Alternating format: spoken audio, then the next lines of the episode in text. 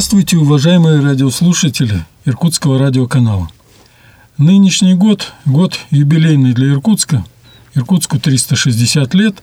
И в связи с этим хотелось бы рассказать об одной интересной странице иркутской истории, которая была исследована буквально в недавнее время. Начало XIX века в Иркутске очень малоизвестный период – по нему достаточно мало материалов, особенно по бытовой жизни иркутян. Большим подспорьем в исследовании этого периода, уникальным изобразительным документом, позволившим осветить довольно подробно и понятно, и красиво, и интересно, и ясно этот период, оказалась небольшая, совершенно по размеру картина, 42 на 98 сантиметров, находящаяся сейчас в Иркутской крестовоздвиженской церкви. Она висит на крытой паперти церкви на довольно большой высоте. Ну, иркутяне, посмотрев, могут убедиться, что такая картина есть, но разглядеть ее, конечно, сложно. Проще это будет сделать в Музее истории города Иркутска, который сделал увеличенную копию этой работы в два раза она была увеличена и распечатана. Сейчас она находится в конференц-зале Музея истории города Иркутска. Вот там уже как бы поподробнее можно рассмотреть э, и увидеть те или иные моменты тех или иных личностей, о которых мы будем говорить в нашей передаче. Начать передачу я бы хотел с представления слова Тамаре Александровне Крючковой, известному исследователю истории Иркутской епархии и церковного искусства – кандидату исторических наук и, самое главное, первооткрывателю этой картины. Тамара Александровна, вот расскажите сейчас, как была обнаружена эта картина, какая была история, тем более, что история этой картины действительно очень разнообразная, полна перипетий различных, чудесных и трагических обстоятельств. И вот даже само открытие этой картины уже тоже из цепи ряда таких вот приключений и случайностей. Добрый день, уважаемые слушатели Иркутского радиоканала. Мне очень приятно, что вы сейчас нас слушаете.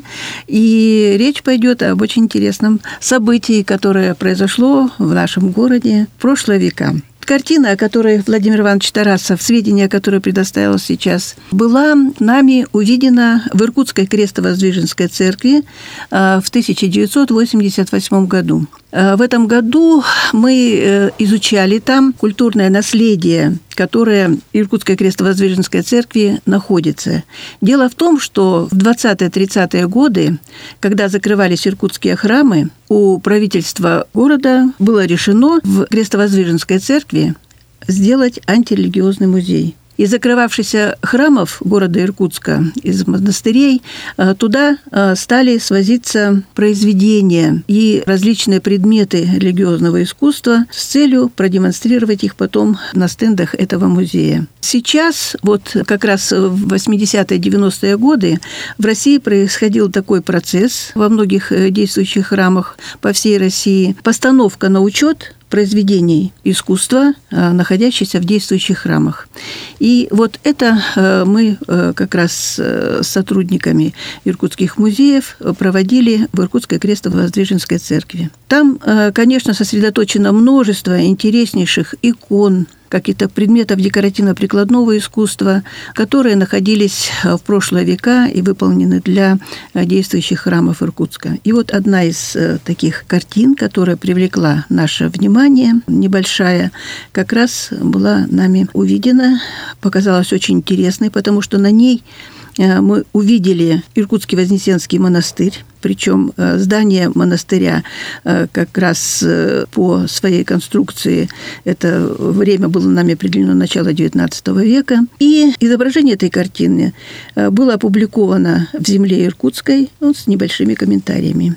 И вот эта картина впоследствии заинтересовала Владимира Ивановича Тарасова, который, на мой взгляд, сделал интереснейшее исследование на протяжении двух десятилетий, даже больше, наверное, он э, сидел долго в архивах, изучал действующих лиц на этой картине. Что вас привлекло, э, Владимир Иванович, э, прежде всего, внимание к ну, этому во-первых, я хочу указать дату, когда опубликовано было. Это в «Земле Иркутской» было опубликовано в 2005 году. То есть уже, видите, временной разрыв, значит, 88 год, время обнаружения картины, 2005, когда она опубликована. Я ее увидел, по-моему, где-то в 2007 только году. На что обратил внимание, ну вот э, я тогда как бы и не интересовался ни церковным искусством, ни этой темой вообще. Э, я до этого занимался реконструкцией казачьего мундира. К 2000 году у меня было выполнено 9 реконструкций, последовательно сменявшихся форм Иркутского казачьего полка, начиная с 1816 э, года и до 1910. А на этой картине Поскольку она датирована уважаемым исследователем была именно 805 годом, я, к своему удивлению, тоже обнаружил несколько людей в форме близкой казачьей или, на мой взгляд, э, несомненно казачьей, которую потом, может, пришлось немножко доказывать, но тем не менее, вот для меня сомнений не было никаких. Я этим заинтересовался, и потом, ну, не знаю, через несколько лет буквально после этого, может, лет через пять еще только, когда у меня появился компьютер, я обратился к Тамаре Александровне, и она мне прислала цифровую фотографию этой картины. И вот тогда, когда я начал на экране рассматривать в увеличенном виде, я был, конечно, поражен наличием портретных изображений. То есть для меня, как профессионального художника, сразу понятно, где портретное изображение, а где просто рядовой типаж какой-то изображен. Так вот, на этой картине было просто изумительное количество таких портретных изображений. Я их насчитал где-то в районе 120. То есть те изображения людей, фигур, голов и так далее, которые можно вполне вот считать индивидуальным каким-то качеством, обладающим чертами, то есть именно портретным качеством. Кстати, то, что установила Тамара Александровна, и то, что было написано в «Земле Иркутской», на картине изображен событие, произошедшее в точную дату 9 февраля 1805 года. Э, в декабре в Иркутск пришел указ э, Синода о причислении святителя Иннокентия к лику святых. И вот этому событию был посвящен такой вот церковный праздник во время которого в Иркутский Вознесенский монастырь перешел крестный ход с иконой Казанской Божьей Матери. Из Тихвинской церкви были вынесены мощи под балдахином, гроби, украшенным парчевыми тканями, перенесены навстречу этой иконе. Встреча мощи иконы состоялась как бы, да. После этого церковные песнопения различные были, и после этого гроб с мощами святителя Иннокентия был перенесен уже в Вознесенский собор. То есть вот это вот событие, в котором участвовали большое количество иркутян, во-первых, пришедших в монастырь с церковным ходом, народом, во-вторых, просто пришедших в монастырь. Порядок на этом действии обеспечивали солдаты гренадерской роты Иркутского гарнизонного полка. Был здесь э, комендант города, командующий войсками, городской голова, епископ Вениамин Багрянский, э, настоятель Вознесенского монастыря Иокинов Бичурин – ну, в общем, вся элита города и вплоть до иркутских нищих, которые тоже на этой картине представлены. Это было большое, в общем, событие в истории города. И это событие было отражено художником Михаилом Васильевым. В тот год ему было 21 год. Художник Васильев известен своей портретной галереей, и вот эта картина является еще более масштабной портретной галереей, которая была им создана вот буквально на самом взлете своего творчества. Михаил Васильев – это крупная фигура в истории изобразительного искусства города э, Иркутска. Расскажите, пожалуйста, о нем. Да, Михаил Васильев действительно очень интересный художник.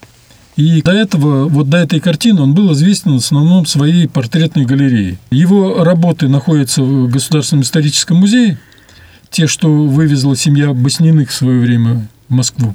И другая часть коллекции портретной галереи находится в Иркутском художественном музее. Такие вот монопортреты, что ли. То есть э, там по одному персонажу изображено, гораздо более крупнее, фигур практически как бы там нету, в основном полуфигуры только. И поэтому вот когда было обнаружено и доказано авторство Васильева вот на этой картине, то выяснилось, что он, в принципе, мог бы и крупные полотна создавать. Но иркутская жизнь в это время таких полотен не востребовала. Востребованы были только портретные изображения вот отдельных личностей из среды купечества, портреты губернаторов, военных и так далее. То есть вот, э, вот эта сторона возможностей художника Васильева оказалась в иркутской жизни не раскрыта.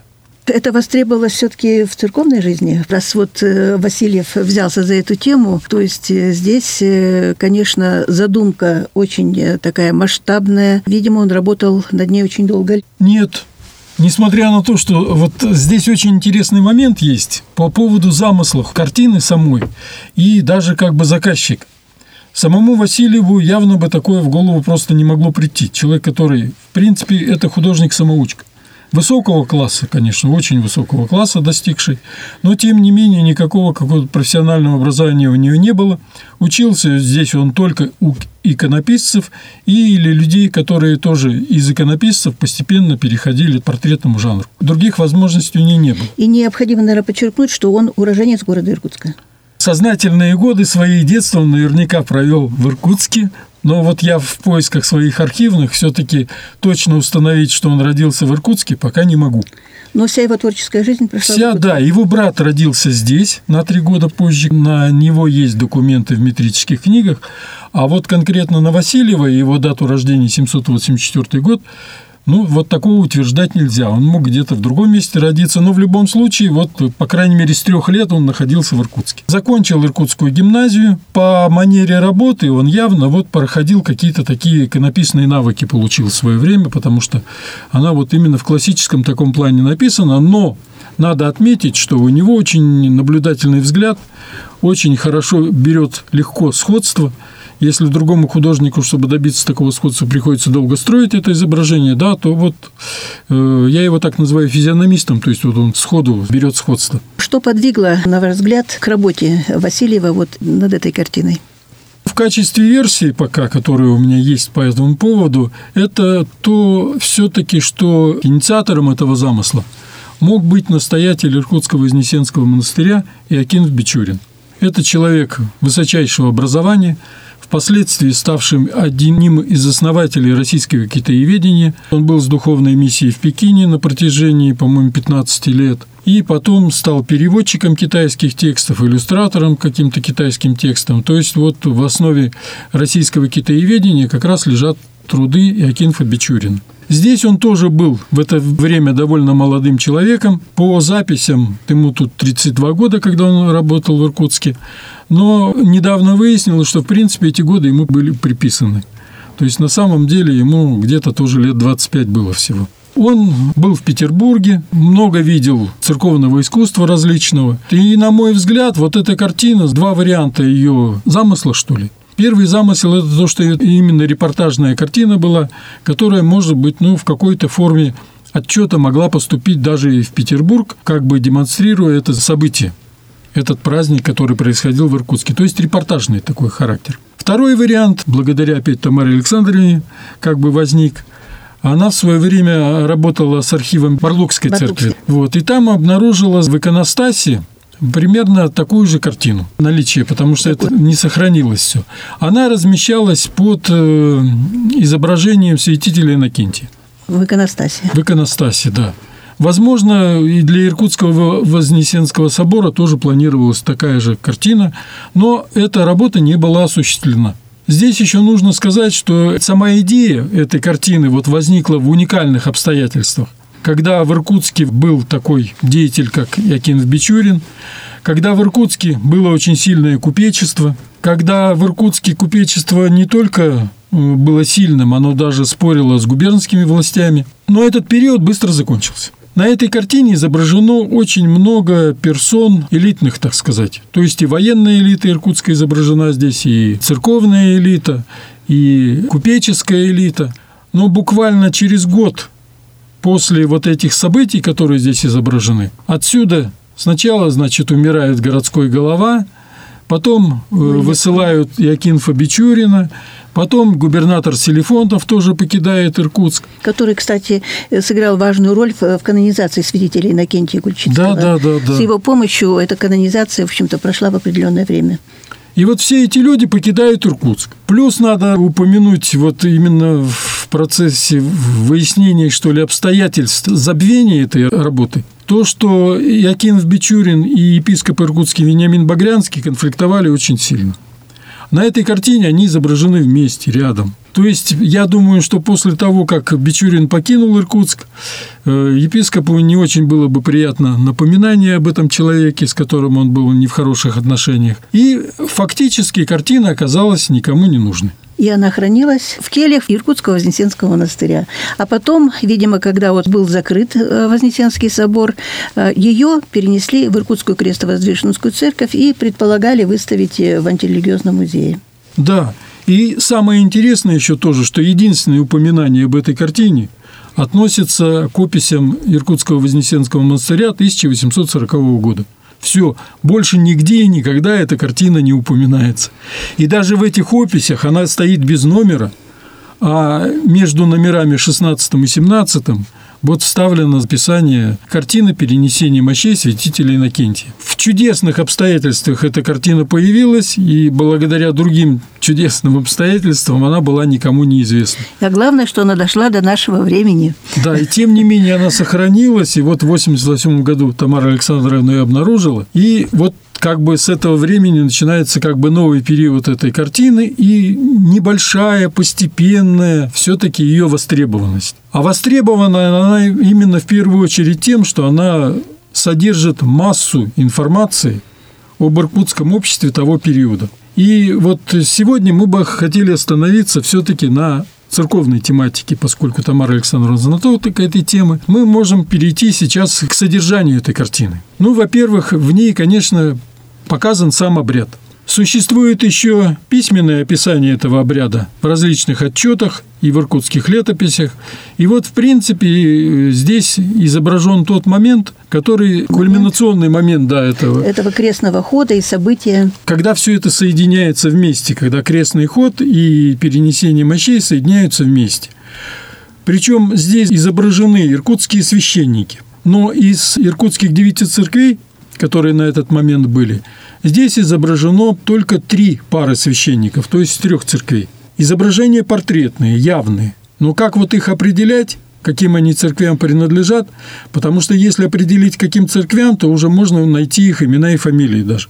И возраст на данное время. И, может быть, даже какие-то биографии. То же самое по... Ну, вот эти названия церквей, священников, которые участвовали, да, они э, были опубликованы в церемониале, да, вот этого всего события, которое в летописи Иркутска зафиксировано. Нет, в церемониале написано только, что священники иркутских церквей. Церквей. А, то есть вы уже установили потом я, Да, я установил, что на да, это время было 9 церквей, да, да. и вроде бы казалось, что невозможно будет установить ни одного из них. Но выяснилось, что изобразительные документы по этому периоду Иркутска гораздо более насыщены. В 801-2 годах здесь был художник Корнеев. Он приезжал с миссией Бенкендорфа, тайной миссии, про которую до сих пор ничего не известно, чем они здесь занимались. Но они побывали в Кяхте, побывали в Иркутске. И вот э, есть у художника Корнеева такая картина, как «Крещение». Изображены два священника, которые есть и на этой картине тоже.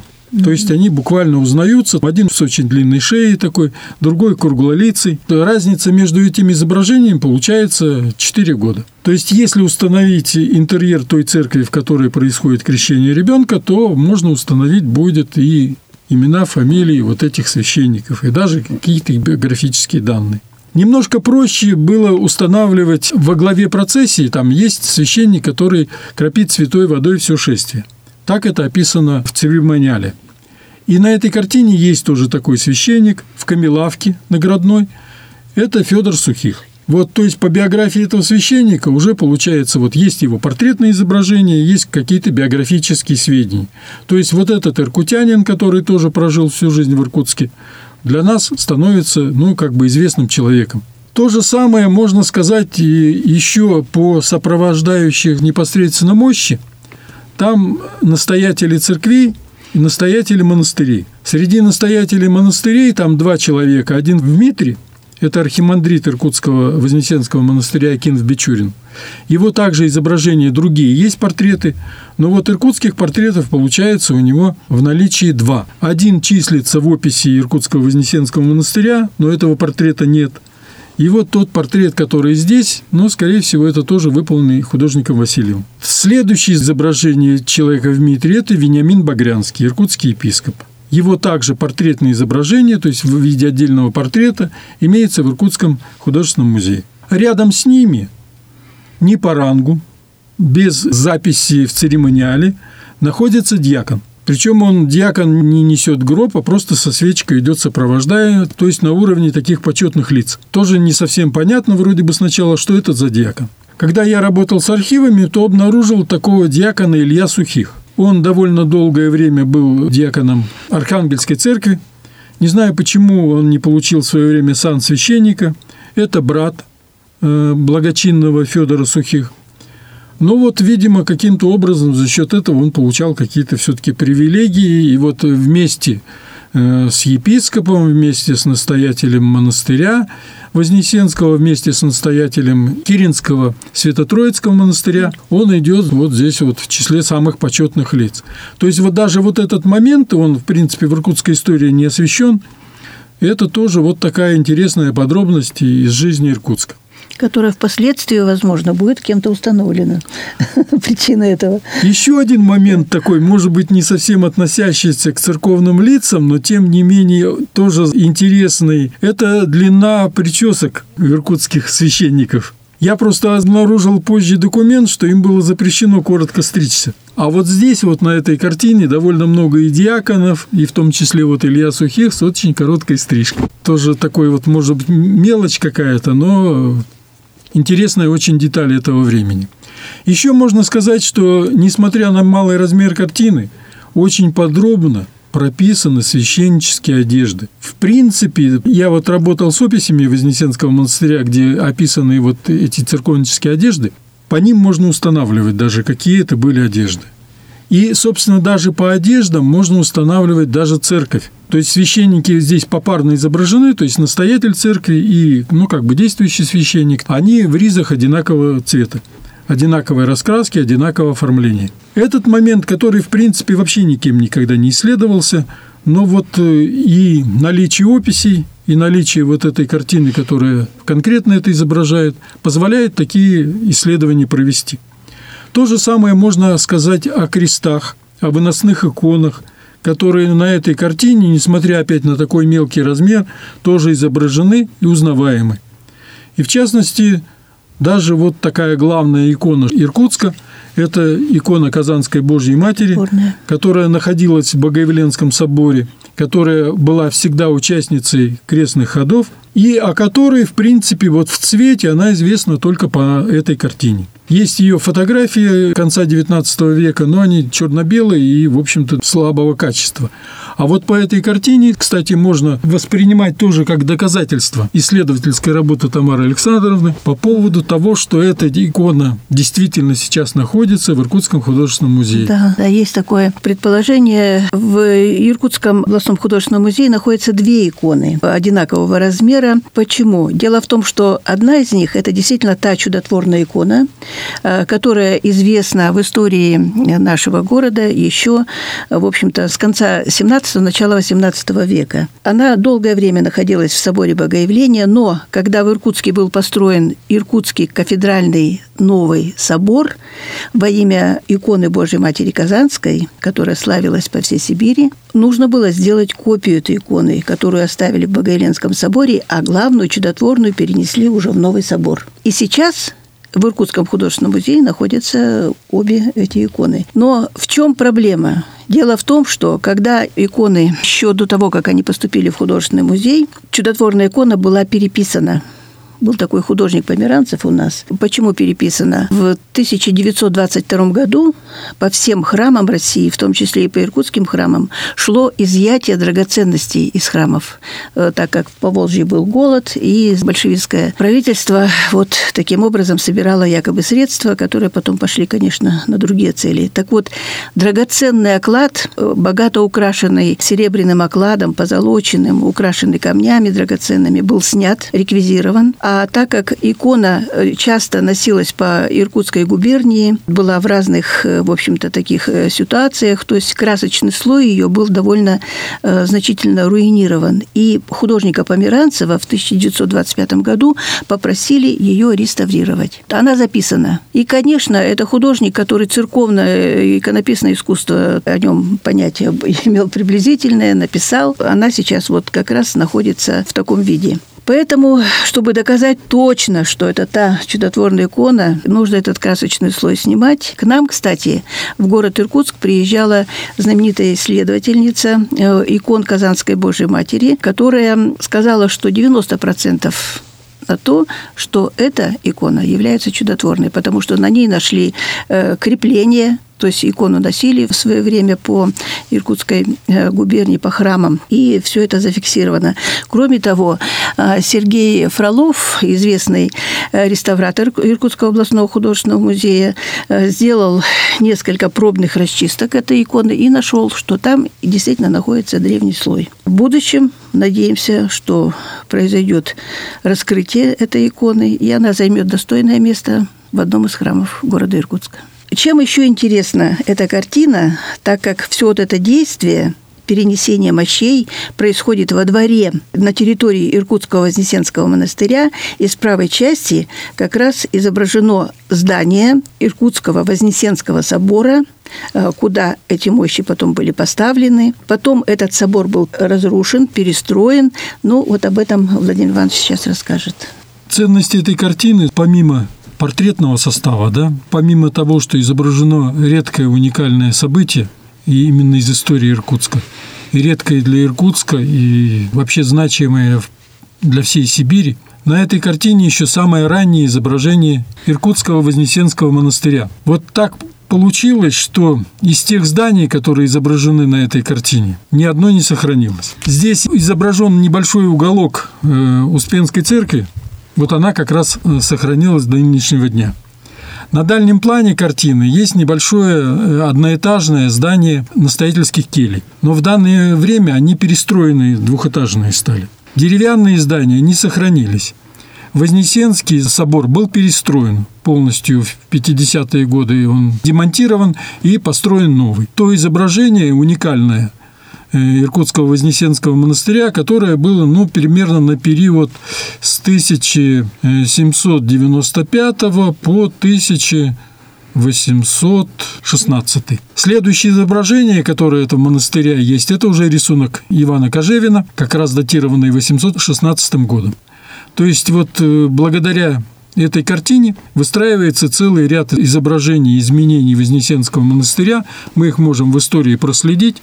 И вот эти изменения все уже как бы представить перед своими глазами. Вот в этом уникальность этой работы. И мы можем представить, в какой среде все это происходило, в какой среде работал художник Василий, в какой среде находились монахи, насельники монастыря, служители его. Э, интересное сведение. Дело в том, что Иркутский Вознесенский монастырь играл большую, огромную роль в духовной истории города Иркутска. Э, занимался различными видами деятельности. И очень интересно, э, вот на этой картине представлены люди, которые служили в монастыре и делали э, очень много важного вот в духовном окормлении и города Иркутска, и не только Восточной Сибири, но и России, потому что в монастырь на протяжении 18 потом 19 веков приезжали паломники, которые почитали святителя Иннокентия. И вот жизнь монастыря, изучение, Э, и вот духовное кормление как раз осуществляли люди монашества, которые вот здесь служили. Эта картина тоже дает определенный материал для этой темы. Да, она не только дает материал для этой темы, она конкретно представляет тех лиц, которые были в это время в монастыре. И здесь опять вот идет сочетание архивных документов, то есть в свое время составлялись отчеты о людях, э, населявших монастырь, находящихся в нем, с указанием их рода деятельности, как они попали в монастырь, когда приняли монашество и так далее.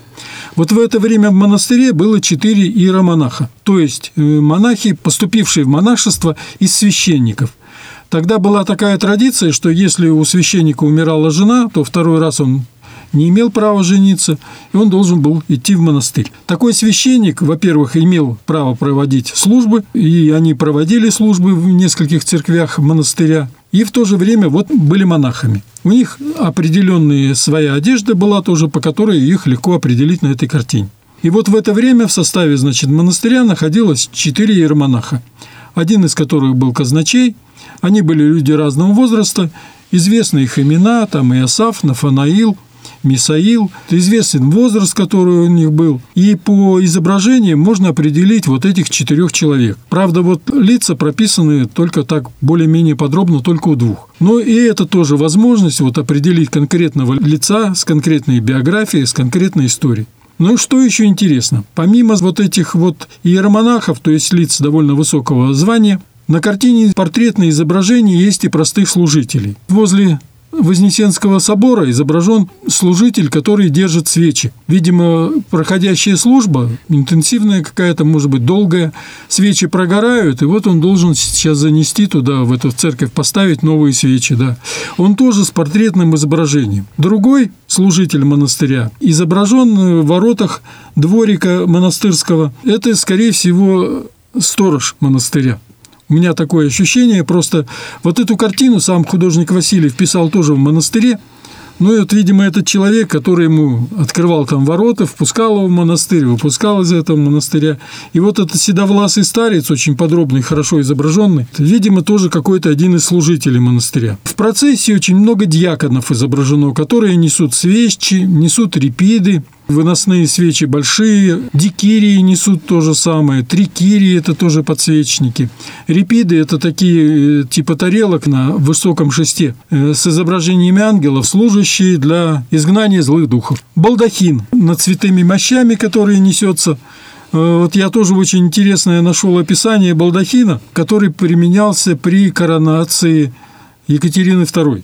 Так вот, он полностью по изображению совпадает с этим изображением тоже. Ну, то есть это традиционный такой... Да, да то есть, видимо, какие-то эти чертежи, наверное, были привезены в Иркутск, и вот по ним этот э, балдахин и изготавливался. В принципе, надо признать, что здесь довольно быстрая подготовка была к этому событию, поскольку в конце вот декабря в Иркутск пришло распоряжение о причислении Иннокентия к лику святых, и вот уже 9 февраля проводилось все это действие. То есть за это время и балдахин этот надо было изготовить, и какие-то еще, может быть, другие элементы для церковной процессии. Еще с церковной точки зрения здесь интересно, ну, во-первых, о служителях монастыря, то есть по всем известно биографии, по послушникам, по иеромонахам, по просто крестьянам, приписанных к церкви, к монастырю для его обслуживания. Это все иркутяне, это все жители Иркутска, это вот их портретные изображения, их биографии, и это самое начало XIX века. Сегодня мы рассказали только об одной части информации, многослойной информации, которая содержится в этой картине. Помимо церковников, священнослужителей, на этой картине представлены еще многие слои иркутского общества, в частности, военные, купечество, мещане. И благодаря этому исследование этой картины также является многослойным. И наша передача, вот сегодняшняя, пока рассказала только об одном слое информации, содержащемся в этой картине. Это вот о церковном слое. В дальнейших передачах мы расскажем и о купечестве, и о военных, о казаках в том числе, о мещанах иркутских, ставших предметами исследований вот по поводу этой картины. Надо сказать, что еще в музее города имеется в продаже брошюра, посвященная вот первому этапу исследования этой картины. Она хорошо издана, с прекрасными иллюстрациями, и более подробно и, может, более внимательно можно будет ознакомиться и с этой брошюрой, которая находится в Музее истории города Иркутска. Там же, еще раз напомню, находится большая увеличенная копия этой картины, буквально в два раза увеличенная, то есть метр на два размером, на которой также можно просмотреть кое-какие детали. А сейчас мы прощаемся. Благодарим за участие в передаче Тамару Александровну, первооткрывателя этой картины, еще раз напоминаю это. Благодаря Спасибо. ее открытию у меня появилась счастливая возможность работать с таким очень интересным, очень насыщенным, многообразным материалом. Уважаемые иркутяне, спасибо вам за внимание. Я думаю, что у вас останутся какие-то впечатления о том материале, который мы вам изложили. А вообще в истории Иркутска, э, в православной истории Иркутска очень много интереснейших событий, сведения о которых прозвучат в дальнейших передачах. Всего доброго. Желаю вам здоровья и хорошего настроения. До свидания, уважаемые радиослушатели. До новых встреч.